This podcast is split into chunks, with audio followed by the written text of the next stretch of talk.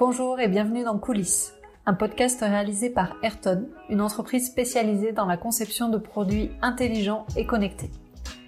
Dans cette nouvelle saison de deux épisodes, nous vous dévoilons les coulisses du projet Monvel, une solution innovante de barbecue haut de gamme. Mais je ne vous en dis pas plus, dans un instant, Alexis, Thierry et Ben vont vous en parler bien mieux que moi. Je suis Jessica Richard, responsable marketing chez Ayrton. Pour en savoir plus sur nous, rendez-vous sur le site ayrton.fr. Bon épisode donc tout naturellement pour parler, euh, pour commencer ce, podcast et, ce premier épisode où on va parler de, l'idée euh, jusqu'au POC, donc euh, de la, preuve de concept du, produit. on commence avec Alexis. Donc Alexis, bienvenue. Merci, bonjour Jessica. Bonjour, tu es donc le porteur de projet et fondateur de, de Monvel la toute première question qui me vient à l'esprit, c'est euh, bah, comment on se lève un jour le matin et on se dit tiens, je vais faire un, un barbecue euh, révolutionnaire, innovant Alors euh, c'est une bonne question, euh, d'autant que le j'étais pas du tout du tout un peu programmé pour pour me lancer dans les barbecues. J'ai un parcours plutôt dans la tech hein, et assez classique là-dedans. Donc je suis diplômé d'une école d'ingénieur et j'ai fait la première partie de ma carrière dans le, machine learning, donc dans l'IA, puis en cybersécurité. Pas grand chose à voir avec, euh, les barbecues. Euh, mais l'entrepreneuriat me, me, démangeait depuis, euh, depuis l'adolescence. et pendant le premier confinement, où je travaillais toujours en, cybersécurité. je suis allé me confiner, comme beaucoup de, beaucoup de Parisiens, je suis allé me confiner à la campagne. Euh, et qu'est-ce qu'on fait à la campagne au mois de mai euh, quand pour la première fois de sa vie euh, on est on est on a un jardin, on s'achète un barbecue. et donc c'est ce que j'ai fait et j'ai acheté un, barbecue américain, un Traeger, qui est la, la, marque qui a inventé les, les barbecues à granulés. Et j'ai trouvé la techno absolument incroyable, un peu comme tous les gens en fait hein, qui, essayent cette, cette technologie-là. Euh, et je me suis dit, mais, comment ça se fait que euh, euh, le, pays de la gastronomie, la France qui fait les, plus beaux pianos de cuisson du monde, les, plus belles cocottes du monde, comment est-ce que ça se fait qu'on n'ait aucun beau barbecue qui, soit fait, qui soit fait en France quoi? Et en, tirant un petit peu la pelote du projet, en étudiant un petit peu la dimension marché évidemment, le, le, les différents produits qui existaient, euh, la croissance, l'appétit des gens pour, pour ce truc-là. J'ai imaginé le projet Monvel, donc de, barbecue à la française. En, deux mots, c'est de, faire un peu le, piano de cuisson euh, français, euh, mais version barbecue, cuisine d'extérieur. donc on reprend un petit peu les codes de ça sur le design, sur l'ergonomie, la, le, la performance aussi. Hein. Euh, voilà, donc c'est comme ça qu'est né Monvel euh, pendant le premier confinement à la campagne. Voilà, il y a plein de gens qui ont eu des nouvelles idées, euh, qui ont changé un peu leur vie suite au Covid. Et ben moi, ça a déclenché ma première entreprise.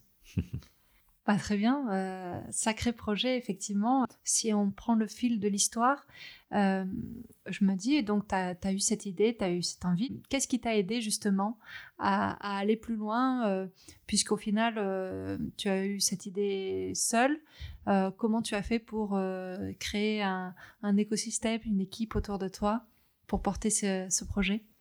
Alors, évidemment, créer, une entreprise, c'est, comme tu le dis, hein, c'est pas quelque chose qu'on fait seul. Donc euh, la, première chose que, j'ai regardé, surtout un projet comme ça un petit peu complexe avec beaucoup de... Euh, c'est un peu la particularité des, projets industriels, c'est qu'avant même de mettre votre produit sur le marché, vous avez plusieurs années de, travail. Euh, avec plein de, métiers différents. vous avez aussi besoin de, très gros financements, en fait, quasiment dès le début. Donc c'est pour ça que vous ne voyez pas tous les jours des, startups euh, avec une dimension industrielle euh, qui sortent de terre. Euh, et donc, moi, c'était un challenge particulier en plus quand c'est votre première boîte. C'est encore plus difficile parce que bah, si vous, êtes déjà depuis 15 ans dans l'entrepreneuriat, bah, vous avez des réseaux, vous avez des réseaux de financement, euh, vous avez déjà des, fonds qui vous ont fait confiance, vous, avez déjà montré un petit peu ces trucs-là.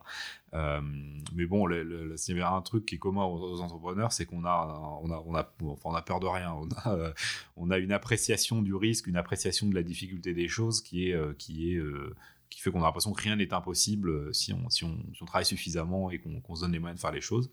Euh, donc ça m'a pas, euh, ça m'a pas du tout empêché de, faire ça. Au contraire, je me suis dit bah super, si c'est difficile, et bah ça veut dire que si on y arrive, bah on aura un truc que personne d'autre aura réussi à faire. Je pense ce qui est intéressant dans la vie, hein, c'est d'essayer de faire des choses dures. réussir des choses faciles, tout le monde sait le faire. et donc c'est pas un challenge quoi. Donc c'est pas comme ça qu'on crée de la valeur et qu'on crée des choses. Voilà, donc, donc chercher à m'entourer de, de, gens. évidemment, sur la partie euh, industrielle, la première brique, c'était sur la partie design. Donc la première chose que, euh, un peu que j'ai faite, c'est euh, d'essayer de, de, trouver un, cabinet de design avec qui j'avais envie de travailler. et toujours dans une logique un peu de complémentarité avec, avec ce que moi, je savais faire de, là d'où je venais. Euh, donc j'ai de trouver des gens qui avaient en gros beaucoup d'expérience dans l'industrie, qui moi c'était pas mon cas. Et ce qu'on a vu avec beaucoup de, jeunes startups, c'est que euh, avoir un produit en général, euh, ils y arrivent. Hein. Derrière, arriver à scaler la production, avoir un niveau de qualité élevé sur un petit peu tout, c'est là qu'est vraiment le, challenge. Et donc moi, dès le début, j'ai voulu un peu m'équiper, ou en tout cas construire le projet en se disant euh, il faut qu'on pour, réussir déjà cette deuxième étape euh, et donc en fait ça s'est beaucoup fait par euh, un peu le, bouche à oreille. Je, je, me suis mis dans j'ai essayé de rencontrer pas mal de gens dans le secteur pour essayer aussi moi de me former sur le design sur l'industrie. Vraiment je, partais de zéro quoi hein, je n'avais jamais travaillé dans ce dans ces secteurs là donc première chose monter en compétence là-dessus. Ça m'a fait rencontrer des gens avec qui je me suis bien entendu avec qui je me suis projeté pour travailler euh, et donc ça a été le cas pour, pour, Bruno, donc avec qui on a, on a, on a commencé à travailler ensemble. Euh, et avec Ayrton aussi, euh, j'ai connu l'entreprise via, via mon réseau, via des, mon réseau d'amis ingénieurs qui m'avaient recommandé Ayrton pour, le, pour ses, ses capacités, capacités techniques et la, qualité de, de ses ingénieurs, ce qui est évidemment très important. voilà, donc ça s'est fait par un peu le bouche à oreille, le réseau, euh, et c'est comme ça, et, et on voit, c'est pareil pour les recrutements, hein, mais c'est souvent la meilleure manière de, trouver les gens avec qui ça va fonctionner. C'est vrai, c'est plutôt rassurant. Je pense que là, tu as dit des éléments intéressants, notamment euh, sur euh, la commercialisation, les enjeux qu'il y a derrière. Je pense qu'on reviendra dessus à l'occasion du, second épisode. là, j'aimerais creuser un peu plus sur les personnes qui t'entourent et, toutes les personnes qui entourent ce projet et notamment euh, sur la partie financement. Euh, forcément, quand on pense à un produit qui va prendre plusieurs mois euh, pour, pour naître et pour donc se commercialiser, on imagine bien qu'il y a un certain financement à, sortir. ça peut faire peur d'ailleurs, je me mets à ta place, moi j'aurais bien peur. comment tu as fait euh, pour, euh, pour trouver les fonds, pour, euh, pour débloquer tout cette, toute cette partie-là alors, la, première chose, c'est qu'on a beaucoup de chance en, en France d'avoir des mécanismes qui, qui permettent aux, entrepreneurs de, de, se lancer, et notamment un peu dans, dans la pyramide de Maslow. Euh, avant le, un peu votre entreprise, il y a évidemment votre, euh, votre situation personnelle. Euh, à l'époque, j'avais déjà une, une, petite fille, maintenant, je, merveilleuse petite fille, maintenant j'en ai deux. et donc, évidemment, il faut continuer à avoir un petit peu des revenus pendant cela. Et donc, il y a des mécanismes en France avec les, euh, notamment les ruptures conventionnelles. Et en fait, quand vous êtes entrepreneur, vous pouvez, quand vous créez une entreprise ou vous reprenez une entreprise, vous pouvez toucher le chômage, qui est quand même un peu le, premier truc pour vous permettre de faire ce truc-là. Donc, on a beaucoup de chance de. Ça fait pas si longtemps, hein, d'ailleurs. Ça fait juste quelques années. Et donc ça, c'est un truc, bah, moi, tous mes amis qui ont créé des entreprises, ils ont, ils ont pu le faire aussi grâce à ce, ce mécanisme-là. Donc évidemment, ça, c'est, ça, c'est vraiment super. Euh, euh, et, Bon, maintenant, c'est pas ce qui finance la conception. Bien sûr, mais bon, c'est quand même une, dimension importante au début. et ensuite, il n'y a pas, a pas plein de manières hein, pour, pour, se lancer quand on, quand on, crée une entreprise pour avoir un petit peu les, capitaux du début qui en réalité sont pas non plus très très différents entre une, une boîte de, de, pure software et, une boîte comme nous avec une dimension industrielle. C'est juste qu'on va moins loin en fait avec, euh, avec ces capitaux initiaux. Euh, et donc il n'y a pas 56 solutions. Soit vous êtes déjà très riche et vous financez vous-même. Bon, moi c'était pas mon cas, c'est ma première entreprise et je suis jeune. Euh, et ou alors vous faites appel un peu à votre réseau, vos friends and family, les gens que vous connaissez, qui, vont être les premiers à croire en vous et qui vont vous, financer. Euh, moi, la chance inouïe que, que j'avais, c'est que du coup, dans, dans mon réseau, j'avais pas mal de gens assez, euh, assez, euh, qui étaient à la fois des conseils exceptionnels et, et, et, qui avaient un petit peu d'argent pour, pour me financer. Et donc, j'ai eu la chance dans, cette période-là, un petit peu de, création d'entreprise, de, de, pouvoir rencontrer des, entrepreneurs très aguerris, très chevronnés, et qui à, chaque fois, au-delà du, soutien financier qu'ils apportent, le, moi pendant les, un peu les six premiers mois de, l'entreprise où du coup on était assez focalisé sur la, partie levée de fonds, euh, à chaque fois que je, voyais un de ces entrepreneurs-là, quasiment changer mon plan parce que euh, il, me faisait gagner en fait un temps de, incroyable en, notant à chaque fois les choses un petit peu qui étaient euh, qu'il fallait ajuster ou qu'il fallait améliorer. donc j'ai énormément, énormément de chance. J'ai pu rencontrer Jacques-Antoine Granjon qui est de vente privée, qui est un, de nos investisseurs. Donc pareil, qui m'a, qui nous a fait euh, euh, retéquisé donc suite à, notre rendez-vous avec lui, on, a un peu ajusté notre modèle pour être plus direct to consumer en termes de, de vente. J'ai eu la chance aussi de rencontrer euh, euh, Marc Simoncini, euh, qui en plus, lui, venait de, genre, il est encore en train de faire une, entreprise de vélo, Angel. donc, Dieu sait s'il connaît, s'il connaît bien la partie industrielle. Donc, pareil, lui m'a permis de revoir complètement mon plan industriel en 15 minutes de téléphone avec lui. Donc, c'est vraiment des gens qui font gagner un temps, un temps précieux. et évidemment, le, mon investisseur principal qui est, qui est Tikeo, et donc, et son un, de ses fondateurs, euh, Antoine Flammarion, euh, qui, euh, qui a été un peu le, premier à, croire bien au projet et donc notre plus gros investisseur depuis le, début. Donc évidemment, à qui je, rends hommage puisque tout ça serait pas possible sans lui. voilà. Mais donc il n'y a pas 50 options. votre réseau, vos friends and family, c'est comme ça que et votre votre patrimoine. Moi j'ai investi un petit peu dans l'entreprise. Vous, êtes obligé de démarrer comme ça. Il n'y a pas vraiment d'autres options il y a peu de fonds qui investissent euh, en très très tôt euh, comme ça. Donc en général c'est des business angels et c'est votre réseau. D'accord. Et là donc euh, actuellement on vient de passer la phase du, POC donc la preuve de concept. Et, tu me disais que entre le POC et l'industrialisation, c'est ce qu'on appelle la, vallée de la mort. Est-ce que tu peux m'en parler un peu plus? Oui, alors la, vallée de la mort, c'est c'est pas moi qui ai inventé ce terme, ça, hein. c'est ouais, ça fait rêver. Hein. c'est euh, figure out, c'est euh, c'est bah, Marc Simoncini qui, qui, a appelé ça comme ça. Euh, euh et en fait, effectivement, le, la, la, très grosse particularité des des, des startups industrielles, euh, c'est que euh, vous avez besoin de beaucoup plus de capitaux, euh, beaucoup plus vite que les, que les autres. Et, et, et, en fait, et, et c'est très, difficile de lever à ce moment-là. Donc, donc en fait, vous arrivez, vous faites votre première levée de fonds donc de, plutôt qu'on pourrait appeler précide, donc vraiment la toute première dans laquelle vous allez, grâce à laquelle vous allez un peu euh, valider l'idée, commencer à avoir un petit peu euh, quelque chose.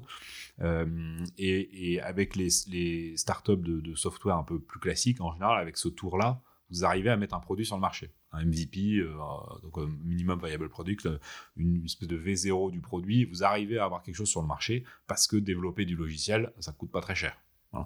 Euh, euh, et donc ensuite, vous arrivez à avoir un, client, deux clients, une première version du produit. Et donc, grâce à ça, vous allez pouvoir lever un premier tour de, pour le coup auprès de, capital risque, en général de euh, entre 1 million et 5 millions, si vous êtes suivant un peu les, profils de boîte. Mais donc, vous arrivez, ça, ça, ça match assez bien en termes de timing. Le problème quand vous êtes une boîte industrielle, c'est que vous allez faire votre premier tour de précide. Euh, donc vous avez finalement pas grand-chose. En général, vous n'avez pas de produit parce que faut beaucoup plus d'argent que ça pour, industrialiser le produit. Euh, si vous avez fait des crowdfunding ou choses comme ça, vous, pouvez avoir quelques clients, mais bon, c'est pas c'est pas sûr. Euh, en général, à ce stade, même le design de votre produit va encore évoluer. Donc vous avez, quand même, voilà, vous êtes encore à un an et demi, deux ans de pouvoir sortir votre produit. Euh, et euh, voilà, vous avez besoin, au lieu d'avoir besoin de, quelques, encore centaines de milliers d'euros, vous avez besoin de euh, plusieurs millions, de, 2, 3, 4, 5 millions d'euros, juste pour mettre votre produit sur le marché. et donc vous arrivez là, vous allez voir les fonds de capital risque, déjà, il y en a 9 euh, sur 10 qui vous disent Ah non, on fait, on fait que du software. Euh, donc, bon, donc déjà, voilà, vous avez 90% des gens qui vous disent non, euh, peu importe le produit. voilà. Et ensuite, les autres, en général, ils vous disent Ah oui, le peu qui font ça, ils vous disent Ah oui, c'est super, super ça. nous, on veut bien financer des projets industriels, mais que dans le B2B. Donc, si vous ne faites pas un robot outil ou un truc comme ça, c'est non. Bon, donc là, c'est encore encore euh, quasiment les, trois quarts de, ce qui vous reste qui, euh, qui s'en va. Euh, bon, donc c'est très compliqué de lever auprès de, fonds de venture capital à ce stade. donc vous êtes obligé de refaire une levée auprès de business angel. et lever quelques centaines de milliers d'euros auprès de business angel, ça se fait. Lever plusieurs millions d'euros auprès de business angel, il en faut soit beaucoup, soit des très gros business angels. Et euh, donc, c'est très compliqué. Et donc, euh, et, il faut sortir de ce truc-là pour pouvoir euh, continuer l'entreprise. Et donc, c'est pour ça que je trouve que le terme est très bien. Maxime Moutini appelle ça la, vallée de la mort, parce que c'est vraiment le cimetière des boîtes de, de, industrielles qui, en général, arrivent un petit peu au début à sortir un POC, un truc, mais pas suffisamment pour pouvoir convaincre des gens de leur donner plusieurs millions d'euros. Et donc, ils n'arrivent jamais en fait à sortir le produit ou alors un produit défaillant. Donc, donc c'est très compliqué. Mais rassure-nous là, parce que actuellement, on est en plein dans la vallée de la mort. Ça va? ça va bien se passer alors, nous, on, a la chance d'avoir réussi à sortir de, euh, de ça. On a, on, a, on a fait une, deuxième levée de fonds euh, de, qui a été annoncée au mois de juin euh, de, plusieurs millions d'euros qui, va nous, qui nous permet donc de, de, d'être bien fundé, de continuer à avancer le projet avec ambition, sortir un, très bon, très beau produit. et, mais c'est vrai que c'est pas, pas facile, pas facile de faire. Toutes les boîtes n'y arrivent pas. nous, comment est-ce qu'on a réussi à faire, à faire ça? Euh, La première chose, c'est que euh, on, a un, a un produit qui plaît euh, et, et qui il y a une dimension émotionnelle. Les barbecues, c'est quelque chose qui est extrêmement grand public. Il y a à peu près 60% des ménages qui ont un barbecue. à titre de comparaison, les, vaisselle, c'est 54%. Donc c'est vraiment un produit, quasiment tout le monde a ça, et c'est un produit de plaisir. Et donc quand on est un business angel euh, qui a euh, un, peu, un petit peu d'argent, euh, et qu'on a 15, 15 projets de fintech, de SaaS, de, comme ça, de, Web3, je sais rien, de NFT, voilà, qui en général, c'est pas trop leur secteur, et ils voient un truc avec un produit concret, euh, où il serait potentiel client, euh, déjà ça, ça débloque quelque chose. Donc, euh, donc ça, c'est nous, ça a été un de nos, un de nos avantages. Et après, je, sais pas quoi, on a, on a, on a réussi à convaincre des business angels, des fonds de rejoindre le projet. On, a un potentiel économique qui est très important. On a, on a une entreprise ambitieuse aussi. Donc voilà, tout ça, on, a réussi à séduire euh, séduire ces business angels et ces fonds, ce qui nous a permis de, sortir euh, de la vallée de la mort. Voilà. Euh, mais créer une entreprise, je compare ça souvent au saut en hauteur. Quand on voit aux, Jeux Olympiques les, athlètes qui sautent les, barres à 2 mètres ou plus, ils passent pas un mètre au-dessus. ils passent à quelques centimètres de la barre. Parfois, il, frôle la barre avec les fesses. Bon, euh, c'est jamais. Euh, c'est voilà, donc, donc il faut euh, il faut s'accrocher et, c'est normal que les premières années, d'ailleurs même après, hein, c'est normal que ce soit un petit peu difficile tout le temps. C'est même assez simple. C'est pour ça que c'est formateur et intéressant. Très bien, mais quelle aventure en tout cas. je te souhaite que ça continue sur cette belle lancée, mais c'est plutôt rassurant si, si le, la période identifiée comme à risque et sensible sur le plan du financement euh, est passée. Euh, et derrière toi, maintenant, euh, il n'y a plus qu'à se concentrer sur la dernière ligne droite et on, en parlera très très prochainement dans le second épisode.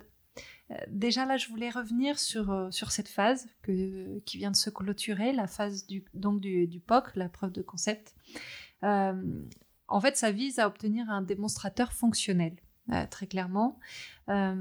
mais finalement, comment on fait pour définir ce cadre, ce que doit être le POC finalement, quelles étaient tes attentes finalement? J'imagine tu peux pas non plus faire euh, la liste au Père Noël avec euh, mille et une fonctionnalités, tu es obligé de faire des choix à ce stade. Comment tu fais? Qu'est-ce qui guide tes choix à ce stade? Mmh. euh, alors pour moi, l'intérêt de, ce POC, donc il y, a, un peu deux manières de, voir ça. Souvent, c'est utilisé euh, par les startups pour, pour les levées de fonds. Donc souvent, en fait, ils ont leur, euh, leur, leur projet, ils veulent faire un peu l'équivalent d'un MVP hein, en, software, faire un, premier, premier truc pour pouvoir après le montrer à des investisseurs et lever des fonds. Euh, et donc ça, euh, en général, c'est utilisé pour ça. Nous, on avait, on n'avait pas ce, euh, on, a abordé la, chose un petit peu autrement. moi, je voulais sortir le produit final le plus rapidement possible. Et donc, ce mécanisme un petit peu de stop and go, euh, où vous faites quelque chose, ensuite vous prenez, parce qu'on ne lève pas des fonds en une semaine, malheureusement. Euh, donc, euh, ensuite, on fait un peu la, tournée des investisseurs, des trucs pour essayer de lever des fonds. ça vous prend, je ne sais pas combien de temps, six mois. et derrière, vous repartez de zéro. Donc, il faut que l'équipe se remobilise. voilà. Donc, tout ça, en fait, le, stop and go fait que vous mettez cinq ans à sortir votre produit. Et, ça augmente énormément les risques que vous ayez un produit qui soit, qui soit pas bon. Donc, moi, c'est pas ce que ce que j'ai voulu faire. Alors là, honnêtement, la plupart des boîtes qui font ça n'ont pas le choix, malheureusement. Mais, euh, nous, on a, on a la chance de, de, la levée de fonds, ce que je trouve qu'on a toujours assez bien réussi à faire. Et donc, euh, moi, je voulais au contraire sur le, me servir du, du, du euh, du POC, euh, non pas comme un outil de levée de fonds. Euh, moi, je voulais pas que toute la boîte repose, toute l'avenir de la boîte repose sur la création d'un POC où on n'avait pas de, où il y a plein d'incertitudes dessus. Donc on a un peu séparé les deux. Et du coup, moi, le POC, je, voyais ça comme un peu notre, notre, notre test. Et, et, je trouve que quand on, les écrivains, par exemple, font ça, en général, ils font un premier jet et ensuite, euh, quasiment, il repart de zéro. Mais, mais faire une chose la première fois, surtout comme ça sur un produit nouveau, euh, en fait, on va tellement apprendre en faisant cette première fois que, que, que c'est indispensable. On réussit jamais un, un, produit comme ça du premier coup, surtout les choses un peu complexes. Donc moi, je voyais vraiment ça comme la manière de tester toutes les idées qu'on avait euh, sur la manière de faire, sur la, manière techniquement de, résoudre les, challenges qu'on avait, euh, s'assurer aussi qu'on arrivait à les résoudre une première fois. Euh, voilà, donc nous c'est ça qu'on a essayé de faire, essayer d'identifier un petit peu le, c'est quoi les principaux points techno qu'on arrive à faire, est-ce qu'on arrive bien à avoir les bonnes températures, avoir un feu qui s'allume suffisamment vite, avoir les bonnes isolations de température, les, bons mécanismes de, un petit peu de régulation. voilà, donc on a voulu un petit peu tester tout ça. Et ensuite, euh, pour euh, la partie industrie, euh, on est par partie de zéro parce que justement on avait fait un, premier jet, mais on a quand même changé beaucoup beaucoup de choses par rapport à ce premier jet et on, a pu le faire parce que voilà on en avait eu, on avait un peu cette cartouche de test qui nous a permis de nous former pour après faire un super beau produit. Alors justement pour rebondir, on, on va parler maintenant avec euh, Thierry et Ben qui vont nous parler un peu plus en détail et sur le plan technique de, cette grande étape du POC. Merci beaucoup Alexis euh, pour ce partage et on se retrouve euh, d'ici peu avec le second épisode où on va parler davantage de l'étape d'industrialisation et la commercialisation de, de ce beau barbecue à Morvel. Merci Jessica. Donc bonjour Ben, bonjour Thierry. Bonjour Jessica. Je suis ravie de vous accueillir autour de ces micros aujourd'hui on va pouvoir se relancer dans une nouvelle aventure de coulisses. Euh, le podcast où on parle donc des coulisses euh, d'un projet. J'ai envie de vous laisser tout de suite la parole. Est-ce que euh, jusqu'à présent, vous aviez déjà fait un barbecue de A à Z? Jamais. Et comment vous l'avez pris le jour où on est arrivé pour vous dire et eh, va y avoir ce projet Go? Ça vous a fait peur Non, pas de peur. je dirais de l'humilité, parce que justement, il y avait des choses qu'on ne connaissait pas, euh, comme faire du feu. Et euh, il a fallu euh, effectivement comprendre comment la concurrence travaillait, analyser les, les, règles de l'art et, ensuite écrire notre histoire, donc technique, qui permettait d'atteindre les objectifs. Très bien, et je vous ai même pas présenté, je m'en rends compte. Donc euh, Thierry, tu es responsable méca et leader technique sur ce projet. Euh, ça fait déjà quelques temps euh, que, que tu travailles dans ce domaine, donc c'est pas ton premier projet. Et toi Ben, tu es leader projet sur ce projet. donc peut-être une question déjà pour toi ça consiste en quoi le fait d'être leader projet? Pourquoi c'est important d'avoir quelqu'un euh, en interne qui, joue ce, rôle, surtout sur un projet euh, comme, euh, comme Monvel? À quoi il sert? En fait, c'est comme beaucoup de choses. On se rend compte de l'utilité de quelque chose quand il n'y en a pas. Et le LP, c'est ne rentre, exactement dans cette catégorie-là, c'est-à-dire que quand un projet se passe bien et qu'il n'y a pas besoin de LP, que les communications entre les techniques sont fluides, euh, que le client sait ce qu'il veut, euh, que les directions sont bien choisies et que tout va bien, eh bien le LP, il n'y a pas de nécessité, ça se passe euh, en général très bien. Mais comme on le sait, dans un projet, il n'y a pas que des bonnes nouvelles et que des plans qui se déroulent sans accroc. Donc, dès qu'il y a un petit grain de sable dans la machine, le LP est là pour essayer de dégager un peu la pression des équipes. en tout cas, c'est ce que je m'attelle à faire, dégager la pression sur les équipes techniques euh, pour pouvoir les laisser faire ce qu'ils savent faire, c'est-à-dire leur valeur ajoutée, leur métier, de la mécanique, de l'électronique et de l'informatique. Et pour ma part, essayer de regarder un peu ce qu'on peut faire en termes de euh, compromis. Je ne sais pas si on va rentrer un peu dans ce détail-là euh, plus tard, mais en tout cas, les méthodes qu'on utilise chez Ayrton sont celles qui vont à la recherche du meilleur compromis, et pour le client et pour nous, tout en, dans le respect du budget et des délais. Voilà. Alors justement, euh, là tu viens à la fin d'évoquer le budget, le délai, finalement le cadre du projet.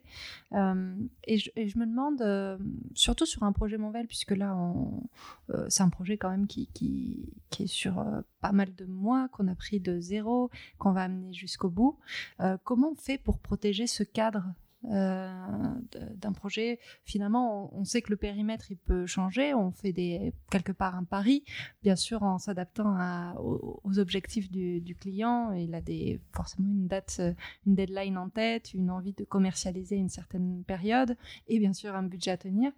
Mais comment on fait pour garder une certaine euh, flexibilité et une marge d'erreur qui est inévitable, surtout dans un projet innovant, tout en ayant quand même un certain cadre qui vient sécuriser le projet Ok, c'est une question euh, à multiples facettes. je vais essayer de la prendre d'une manière un peu théorique, parce que sur le barbecue, j'étais pas là au démarrage, mais en tout cas, je pense que c'est comme ça que ça s'est passé. C'est-à-dire qu'on discute avec le client de son, de son barbecue, de ce qu'il veut, et surtout euh, ce dont il a besoin réellement pour ses clients finaux, donc les personnes à qui il va vendre son barbecue. C'est valable pour n'importe quel produit, finalement, n'importe quel projet. Euh, ce qu'on cherche à savoir, c'est quelle est la, la fonctionnalité avec la plus grande valeur ajoutée, la plus forte valeur ajoutée, bref, ce qui va être l'élément différenciant pour le projet, ce qui va faire que ce barbecue sera unique et différent, qu'on pourra le vendre et que ce sera vraiment gagnant-gagnant, et pour nous et pour le, client. En faisant ça, on a une liste euh, un peu priorisée de fonctionnalités sur le barbecue. Euh, donc là, je ne vais pas rentrer dans le détail, mais euh, disons qu'il y a la fonction fumée bleue, qui est une fonction extrêmement importante pour le, pour le client.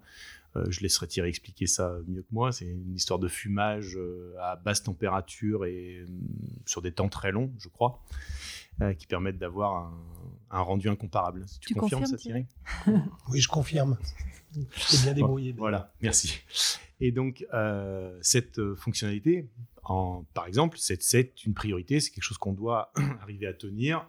Une fois qu'on a fait cette liste priorisée de, de fonctionnalités, le client a son budget, le client a son délai. On se doute que pour un barbecue, il vaut peut-être mieux le sortir euh, au printemps qu'en plein hiver. On risque de toucher plus facilement sa cible. Donc, euh, une fois qu'on a ça en tête, le client a son budget, il sait que ça va sortir au printemps, disons 2022. Eh bien, euh, on revient un petit peu en arrière, on fait du rétro-planning, on se dit combien on a de temps. Le budget, c'est ça. Comment on peut séparer ce budget en différentes petites itérations, que chez nous, on va appeler des sprints qui vont nous permettre d'avancer sur les fonctionnalités que le client euh, veut ou dont le, client final, final, a besoin. je, court-circuite beaucoup hein, les étapes, hein, mais grossièrement c'est ça. Et ensuite, grâce à ces itérations, on va maîtriser notre budget et notre délai, parce que le, budget, ben, on l'a divisé dans ces différents sprints. Le, délai, c'est ce qui nous emmène en printemps 2022. Et à la fin de, chaque itération, on va, passer un petit contrat avec le client en disant, voilà, sur ce sprint-là, on va tenter de, de faire une maquette de la fumée bleue. On arrive à la fin du sprint, on a un rendu qui est bien, qui est pas bien, en tout cas qui est euh, là, qui est, factuel, qui existe, qui est présent, tangible. Et donc le client le, voit, l'essaye et nous dit bah ok c'est ce que je veux, c'est pas ce que je veux, il faut améliorer ici, il faut aller plus vite là, il faut mettre moins d'énergie ici. On a un feedback qui nous permet de, nous réorienter dans les, dans les meilleures directions. Et en itérant de cette façon-là, petit à petit, euh, on se retrouve à euh, se diriger vers la le meilleur compromis, je l'ai dit, le meilleur compromis entre le budget, le délai et le périmètre, du coup, qui devient la variable d'ajustement. Ce périmètre, euh, eh bien, c'est ce qu'on va construire tout au long des sprints. À la fin, il y a quelque chose qui a été priorisé, donc les, plus grosses fonctionnalités sont là, et peut-être que les moins importantes ne sont pas là, mais c'est pas très grave parce que c'est pas l'élément différenciant. Et quelque part, ce que tu nous dis ou la méthode que qu'on a adoptée pour ce projet, pour le cadrer, pour le protéger, c'est de se dire, on a un certain budget, on a un certain timing global, euh, on sait qu'on va arriver à un certain produit avec un certain nombre de fonctionnalités euh, euh, essentielles. on sait qu'on a envie de plus, mais disons que le contrat sera rempli si au minimum on a telle et telle fonctionnalité. Et, et pour être sûr d'y arriver, on découpe. On découpe en petits morceaux. Euh, chaque petit morceau a son propre objectif, son propre budget, son propre temps. Euh, c'est mathématique. Théoriquement, quand on additionne tout, ça nous mène euh, jusqu'à la fin du projet. Et au moins, il y a des moments de contrôle pour s'assurer que on est sur la bonne voie, que on va bien atteindre les objectifs en termes de développement des fonctionnalités attendues. Est-ce que c'est ça? C'est exactement ça. Et si je peux rajouter euh, quelque chose, c'est que euh, avec cette méthode, on ne vise pas la totalité d'un produit. On se dit, avec le budget qu'on a et le temps qu'on a, on va faire ce qu'on peut faire, c'est-à-dire les fonctionnalités principales. Ça permet de mettre ce produit-là sur le marché, de le vendre, d'avoir un retour des utilisateurs en plus grand nombre et de le faire de la même façon, d'itérer sur une V2 et de se dire, OK, sur la V1, ça a bien fonctionné, on a commencé à en vendre, on, a du cashback, on peut réinvestir, on peut refaire du, développement sur un nouveau produit, une V2 avec d'autres fonctionnalités, celles qui avaient été mises de côté par exemple, ou carrément d'autres fonctionnalités qui sont venues parce que les utilisateurs ont dit, ah, ce serait cool si on faisait une pyrolyse alors qu'on l'avait même pas envisagé. Et finalement, bah, on se dit qu'on va le faire dans la V2. Voilà. Donc ça permet, euh, ce mode itératif permet d'avancer euh, vraiment petit, à petit et, d'avoir du retour constant et surtout de ne pas attendre le, produit parfait euh, à la première itération, ce qui, n'arrive jamais. Ok. Du coup, pour illustrer tout ça, je me demande, en fonction du cadre budget et temps qu'on avait dès le départ du, projet, quels ont été les choix qui ont été faits, les choix techniques? Est-ce que vous avez dû, dès le départ, faire des concessions? Euh, par quoi, sur quoi vous vous êtes concentré du coup? Alors je peux parler des choses que j'ai que j'ai vues. Je suis dans le projet depuis un tout petit peu plus d'un mois. Je peux parler d'une chose que j'ai en tête que, que, j'ai vue, c'était la, la volonté du client de faire la fumée bleue à partir de, tu me corriges si je dis une bêtise à partir de 30 degrés je crois. Donc 60 degrés la température la plus basse, pardon, 60 degrés la température la plus basse. Et on s'est rendu compte, euh, suite à une preuve de concept, donc un POC qu'on a, fabriqué, qu'on a conçu, qui n'est pas le produit final, mais qui a permis de travailler sur euh, toutes les mécanismes de chauffe, et donc de se rendre compte que la température de 60 degrés ne serait pas atteignable ou très difficilement atteignable, ou qu'il faudrait mettre un effort incroyable pour y arriver, et que donc plus on met d'efforts sur cette température basse, moins il y a de fonctionnalités qui vont sortir. Et donc là, c'est encore une fois le meilleur compromis avec le client, c'est de lui dire, OK, qu'est-ce qu'on fait? Est-ce qu'on vise le 60 degrés au détriment de toutes les autres fonctionnalités qu'on ne pourra pas sortir parce qu'on va on va cramer tout notre gaz là-dedans? Ou, bien on se dit qu'aujourd'hui on est capable de faire du 80-90 degrés. Est-ce que c'est suffisant pour commencer sur une V1 et de se dire euh, à terme, on verra, on essaiera de trouver une solution pour descendre à, à 60 degrés. Donc ça, ça a été euh, un des premiers points que j'ai vus et qui rentre tout à fait dans ce type de méthodo où on n'est pas avec un cahier des charges qui dit 60 degrés. Si le cahier des charges dit 60 degrés, on doit tout faire pour faire 60 degrés, quitte à, dépenser tout le budget rien que dans cette, euh, mm. rien que dans cette fonctionnalité. Ce qui n'a pas été le cas ici. et donc, on est, je crois, toujours en discussion. Mais comme tout le monde est de bonne foi, il y a un moment, il faut qu'on fasse des choix et qu'on trouve ce meilleur compromis.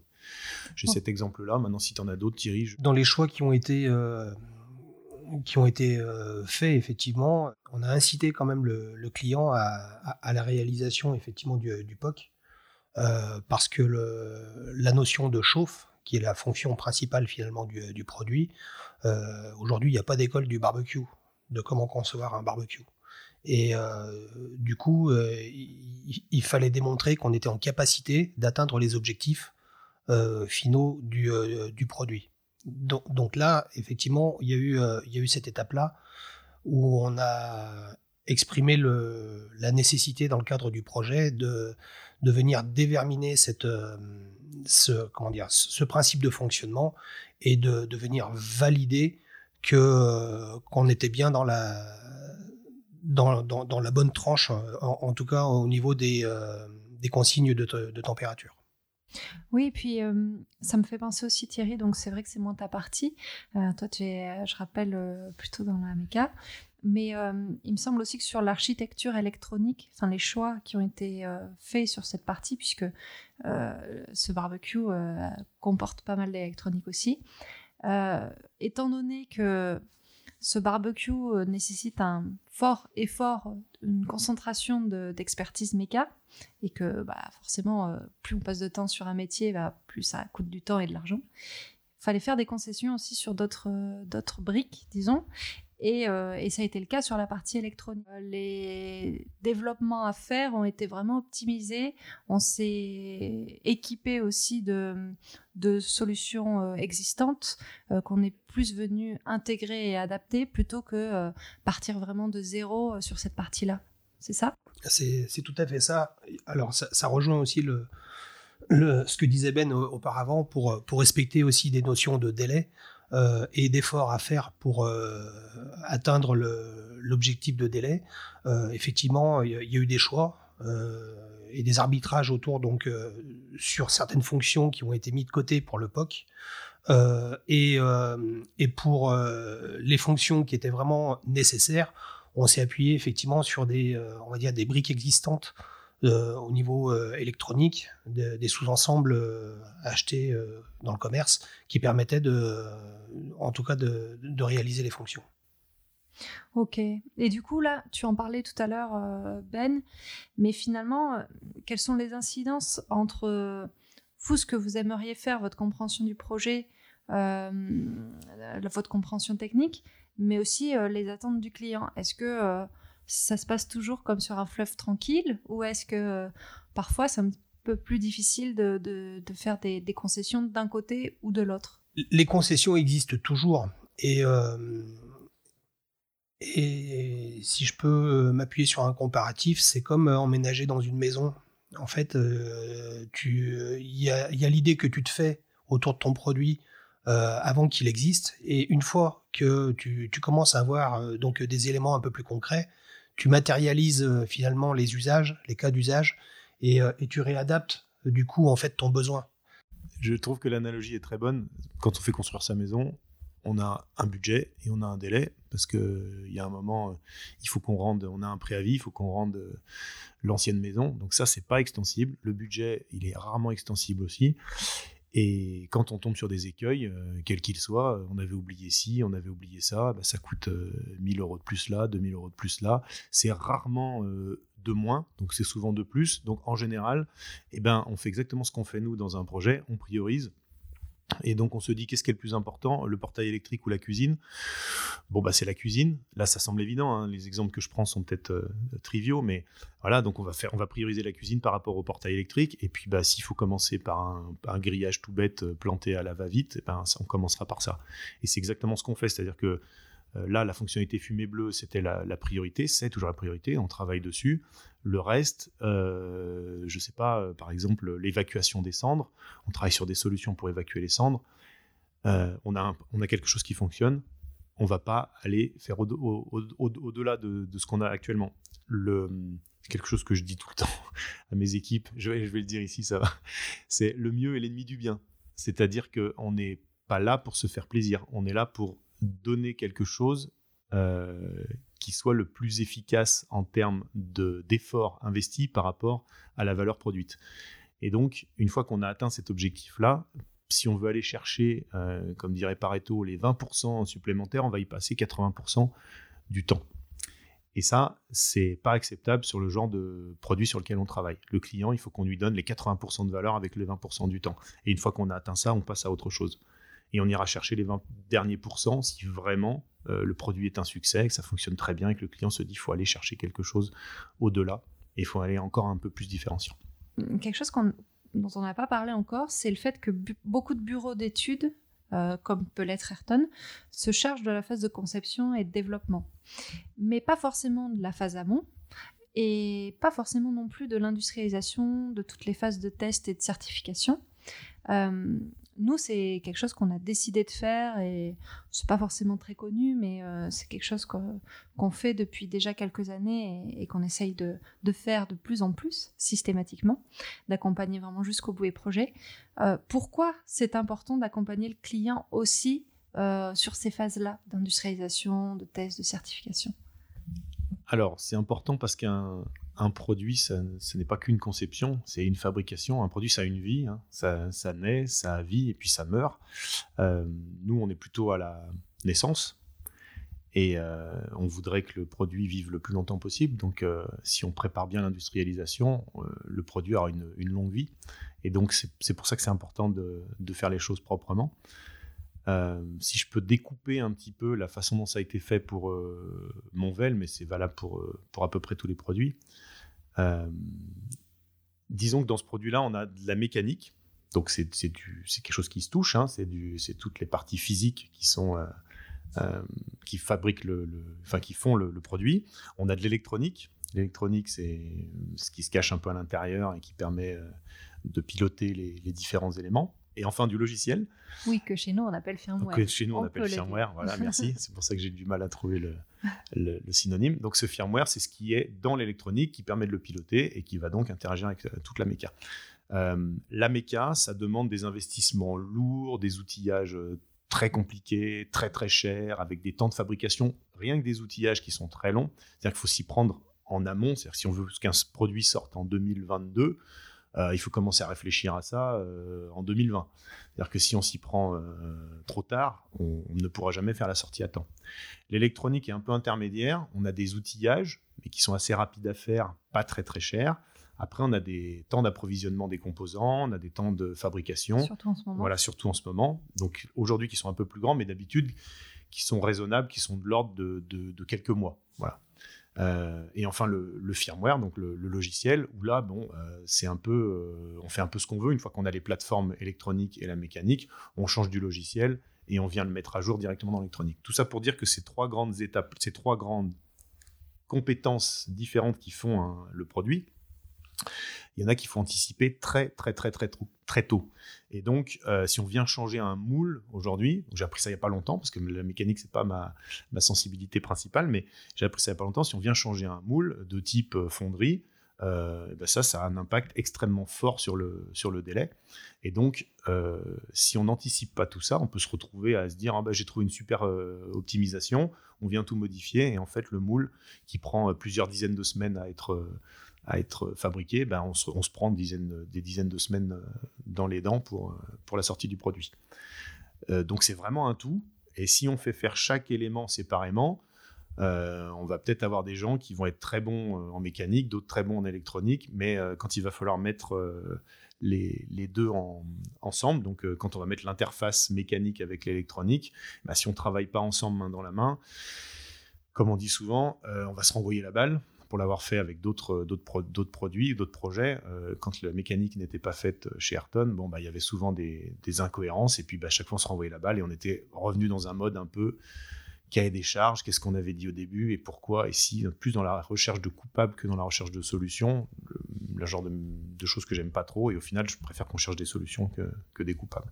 Donc finalement, ce que tu nous dis, c'est déjà assez stratégique, surtout pour un projet euh, comme Monvel où il y a beaucoup de mécas, d'avoir euh, toutes euh, les ressources euh, ensemble, enfin réunies dans une même équipe, mais aussi avec cette pensée qui nous obsède de d'arriver à l'industrialisation et de l'anticiper au plus bah, surtout sur toute cette partie méca qui, qui prend du temps et qui peut être très, très coûteuse si on se trompe. Exactement. Et puis, euh, alors il y a un des préceptes qu'on utilise beaucoup qui dit que optimiser euh, au, au local, c'est perdre au, global.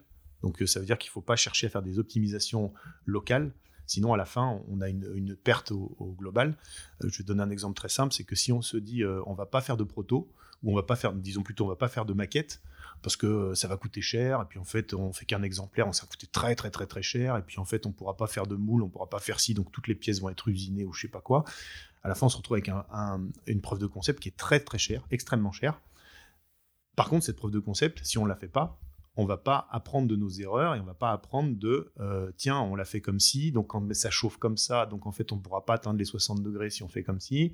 On voit que le capot il ferme mal ici, on voit que l'électronique s'intègre mal là, on voit que la sonde de température elle n'est pas tout à fait au bon endroit, puis en fait elle vient buter quand on enlève la grille ou je ne sais quoi. Euh, tout ça sont des exemples qui sont pas forcément vrais, mais qui pourraient tout à fait arriver. Et si on se dit on va directement aller sur le proto, eh ben on aura perdu, euh, disons, 4 ou 5 mois, parce qu'on n'aura pas un premier élément pour jouer avec, on n'aura pas un premier produit pour jouer avec. Donc on va perdre 5 mois, et à la fin, le client va nous dire, ah bah oui, les mêmes constats qu'on aura fait, euh, qu'on aurait pu faire 5 mois avant, on va les faire 6 mois après, et ce sera trop tard. Parce que là, on ne pourra plus euh, rétro-pédaler, on ne pourra plus faire machine arrière. Donc en fait, ces étapes-là, il ne faut pas les brûler. Et il faut vraiment se dire que même si on met 40 ou 50 000 euros dans un barbecue pour une preuve de concept, c'est extrêmement important et c'est extrêmement précieux pour apprendre plein de choses et ne pas, ne pas sortir un produit qui n'est pas le bon. Hmm. Donc en fait, cet argent investi euh, est peut-être économisé euh, par ailleurs euh, sur la phase d'industrialisation. C'est sûr. C'est sûr. Et là, donc, euh, bah, pour parler très clairement, la preuve de concept, donc on appelle communément le POC, Mhm. c'est l'étape dans laquelle on se trouve à peu près, puisque le, le prototype est, est aussi en, en cours de, de production. ça? Oui, le POC a été réalisé. Euh, on l'a reçu, euh, on est quel mois là On l'a reçu euh, début d'année. Il est passé en peinture. On a fait des essais dedans. Euh, le client est aujourd'hui avec nous et on va se faire quelques tranches de viande au barbecue avec lui pour lui montrer que ça fonctionne bien, que ça fonctionne bien. Voilà. Et en parallèle, nous développons le, le Proto 1, donc la, la première itération, suite à la preuve de concept, qui du coup est, est déjà en correction de ce qu'on a appris du, du POC. Voilà, c'est exactement ça qui se passe. Alors j'ai une dernière euh, question euh, dans le même esprit. Euh, J'imagine que là, ces phases de, POC et de prototype viennent aussi préparer d'autres étapes inévitables et hyper importantes que sont les tests et les certifications. Et j'imagine que dans ce domaine du barbecue, de l'alimentaire, il y a de forts enjeux de sécurité. Euh, comment, euh, comment on appréhende cette, cette étape-là? Est-ce que c'est une question euh, fil rouge depuis le tout début, tout début de- du projet? Co- Comment vous, vous testez aussi à votre, euh, à votre échelle euh, pour s'assurer que le, jour J euh, des tests de sécurité, ça, on coche toutes les cases? Alors, on a, on a beaucoup d'expérience dans ce domaine parce que c'est pas notre premier produit.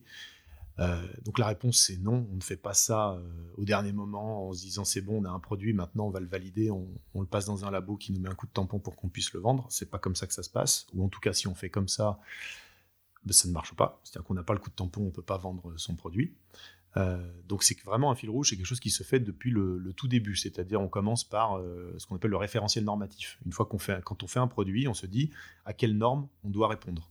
Et ça, ben, il y a des gens qui sont spécialisés là-dedans qui nous disent, ben, il faut répondre à telle et telle et telle et telle norme. Ok, on regarde telle et telle et telle norme. En général, c'est à peu près toujours les mêmes quand même, hein, mais euh, même s'il y a des, spécificités. Et dans ces normes, il y a des choses qui impactent euh, la mécanique, euh, l'électronique et l'informatique. Et ce sont ces règles qui nous impactent le plus qu'on va aller adresser. Et par exemple, je sais pas moi, en électronique, on dit euh, le produit euh, en veille doit pas consommer plus euh, d'une certaine puissance. Euh, il faut pas qu'on puisse mettre un, tournevis de la taille d'un doigt par les ouvertures, etc., etc. Enfin, il y a tout un tas de, normes qui font que pour, la connectivité aussi, il faut pas qu'on ait des ondes radio qui viennent polluer les autres et inversement, il faut pas qu'on soit pollué par les autres ondes radio du Wi-Fi ou du Bluetooth de son téléphone. Donc tout ça, c'est pris bien, bien, bien en amont. Et tout au long du développement, on se débrouille pour faire ce qu'on appelle des, des, tests intermédiaires, justement grâce à la preuve de concept, qui est un produit en soi, qui n'est pas le produit final, mais qui est peut-être un produit qu'on appellera représentatif en termes de la norme et de la loi. C'est-à-dire que c'est un produit qui sera l'équivalent de ce qu'on aura sur le marché. C'est un produit qu'on va pouvoir commencer à mettre dans un labo et sur lequel on va pouvoir commencer à dire tiens, est-ce que euh, on peut se coincer le doigt ici? Est-ce qu'on peut passer un tournevis là? Est-ce qu'on peut faire ci? Est-ce qu'on peut faire ça?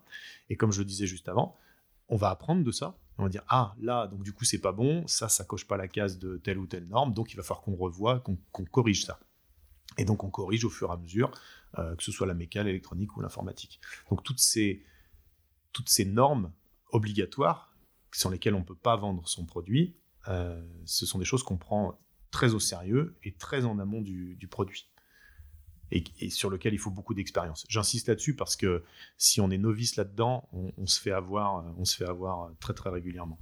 On arrive dans le labo et, et on est un peu désemparé face à, au rouleau compresseur des, labos qui déroulent des tests euh, sur lesquels euh, bon, on n'a pas vraiment la main et si on n'est pas préparé, on va perdre un temps fou et euh, un fric monstre aussi pour le dire un peu vulgairement. Mais voilà.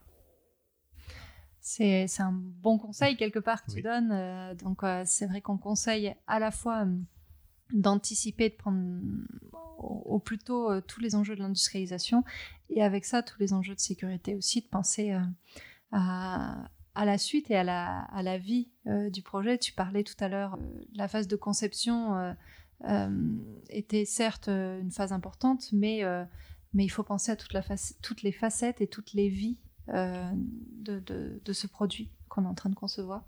Donc, euh, je pense que c'est un beau message. Euh, bah merci Ben, merci beaucoup. Merci à vous. Voilà, cet épisode est terminé. J'espère que ce premier échange de cette nouvelle saison de coulisses vous a plu. À très vite pour un prochain épisode.